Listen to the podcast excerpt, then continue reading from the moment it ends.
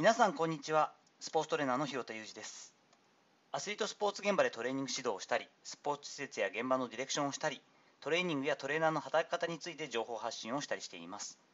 まず告知をさせてください。7月16日土曜日今週末ですね。夜6時からオンラインにて指導者が知っておくべきコーチング級スキル2022というセミナーを開催します。このセミナー多分内容としてはですねいろんな汎用性のある内容になって仕上がったと思っておりますので多分というかきっと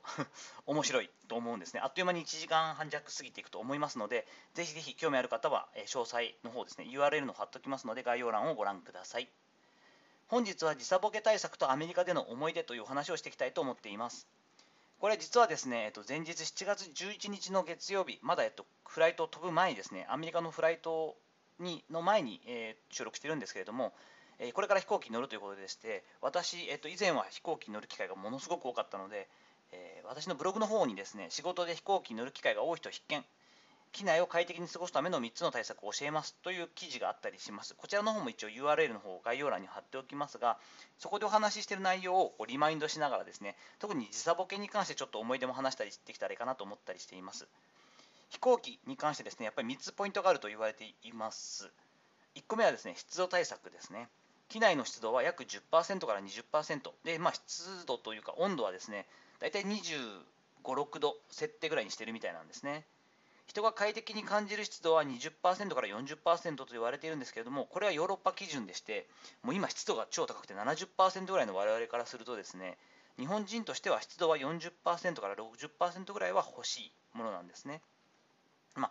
加湿器なんかの設定を考えても、まあ、50%切ったら結構乾いてきたなという感覚を持っている人が日本には多いはずなので、やっぱりこう飛行機の中って喉が渇きますし目もすごい疲れやすいんですよね。できるだけ目を休ませることとこまめに水分を取ること。この辺はすごいポイントになると思いますので必ず水を買ってったりとかですね。あの中に持ち込みができるだけ大きいお水を持っていくっていうのは大事かなと。そしてまめにね声をかけてお水をいただくというのも大事になってくると思います。まあ飴とかですねそういったものも準備しておいて喉が渇かないようにっていうのは特にしないといけないですよね。2つ目、気圧の変化に気をつけようということですね。気圧がだいぶあの変わってきています。体調も崩しやすいし、頭も痛くなったりしやすいんですよね。足もむくんだりします。なので、まめに、いつもよりもまめにこのセデンタリー、えー、動かないことっていうのを防ぐべきなんですよね。できるだけ席はだから国際線なんかの場合、特に通路側の方がおすすめです。寝ること考えると窓側がいいんですけれども、窓側の方がより乾燥もひどくなりますし、何しろ誰か人がいるとこう通りづらくなるので動けなくなっちゃうんですよね。通路側だとあのシンプルにこうキャビンアテンドさんに声をかけて水をもらったりもできやすいしトイレに立ちやすいんですよね。パッと立ってちょっとストレッチみたいなことを必ずしたりするのでこういったようなことも工夫していくと気圧の対策になったりするのかなと思ったりしています。3つ目時差ボケ対策ですよね。やっぱこう基本的には今回の私のようにもう1週間もいない場合時差ボケになってだんだんマシになってきた頃にまた時差ボケで帰ってくるみたいな感じなので特に経験的に言うとアメリカから日本に帰ってきた時の方が時差ボケはまああったりするんですがまずはやっぱ基本的な対策をするということが大事だと思います。1つ目は到着する国の時間に合わせて機内から生活させると。ちょっとでも早くねフライト内でいつ寝るべきかっていうのをこう考えておくっていうのが大事になってきたりします。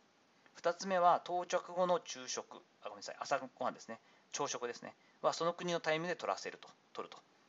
どれだけ眠くても現地で必ず日の光を浴びる。そして眠たい時っていうのはできるだけちょこっと昼寝をするっていうのも大事になってきたりしますよね。まあ、海外旅行、長い場合と違って、特にまあ私のように今回4泊かな、4泊だとギリギリぐらいかな、でもまあそういった場合って完全に時差ボケから適用するだけの時間はないっていうパターンもありますよね。だからこそ徹底して基本的なことをやるっていうのは大事かもしれないですね。私自身はやっぱ時差ボケとともにですね、国内でも時差があるアメリカですよね。東海岸時間のところ、オハイオ州に私は留学していたんですけれども、シカゴにいる友達と、まあ、あのオハイオの同じ大学に行っていたけど、トランスファー、え転校してですね、シカゴの大学に行った友達と、じゃあ会おうとね、プライベートで会おうってなった時に待ち合わせをしたんですけれども、ジョン・ハンコックセンターとかのところで1時に待ち合わせしたんですけど、車で3時間半ぐらいで着くところなんですが、あのシカゴとその要するにイリノイ州とオハイオ州って時差が超えるので1時間ずれるんですよね。東時間なのか、えー、中時間なのか あの時間をどっち側に合わせるかを決めてなかったんで私が1時前にちょっと着くと全然来ないんですよね。で結局1時間以上待ってからようやく現れてめちゃくちゃ腹が立ってですね当時まだそれこそ2000年ぐらいなので携帯をこうお互い普通に持ってるわけでもないので連絡のつけようもなくてうろうろしながらもうあいつ忘れてんのかなもうあと1時間ぐらいしたらもう帰ろうと思ってたら来て「おお早いね」なんて「早いじゃねえよ」とか言ったら「えまだ？だって1時前じゃん」ってこう12時55分の時計を見せられて。そうか。中時間だとまだ1時前だっていうことになってちょっとモヤモヤしながらもですね。あそっか日本と違ってこういうことを本当に工夫していかないと国内に時差があるって大変なことだなって改めて思った記憶があります。よくねあのインターンの時で、えっと、メジャーリーグのトリプル A のところで私はインターンをさせてもらったりしたんですけどもバス移動ではあるんですが結構平気でその時差ラインは超えるわけですよね。でもすっごいあくびとかしながらキャッチボールをこうだらしないですが当時なんでね、えー、っとマイナーの選手がしたりしながら、えー、ここの時間って試合何時からだっけ？試合2時からだよって。え今ここの時間って何時？みたいな会話が当たり前で日本ではちょっと考えられないですよね。日本はもう10時ってったら10時。4時ってったら4時ですから全く変わらないんですけどあなるほど。大きい国ってこういうこと普通にあるんだよななんてことを感心したりした記憶があります。まだね私はこれからアメリカに立つわけで、まあ、正確にはいるんですけれどもこの放送を流している時には多分私は無事アメリカに行ってくれると思いますがやっぱり時差ボケ対策であったりとかえー、時差があるという国内にあるというアメリカの状況をですねもう一回ちょっと確認しながら久しぶりに、えー、ちょっと衰えているリスニングをですねアメリカのテレビなんかもちょっとチェックしながら、えー、鍛えていきたいなと思ったりしています。さていかがだったでしょうか？本日は時差ボケ対策とアメリカでの思い出ということでして、えー、まだついてはいないというかですねその直前にとっているんですけれどもアメリカの、え思い出だったりとか国内に時差があることについてちょっとお話をしていきました本日の話のご意見やご感想などあればレター機能を使ったりコメント欄にお願いいたします。いいねやフォローも引き続きお待ちしております。どうぞよろしくお願いいたします。本日も最後までお聴きいただきありがとうございました。この後も充実した時間をお過ごしください。それではまたお会いしましょう。広田裕二でした。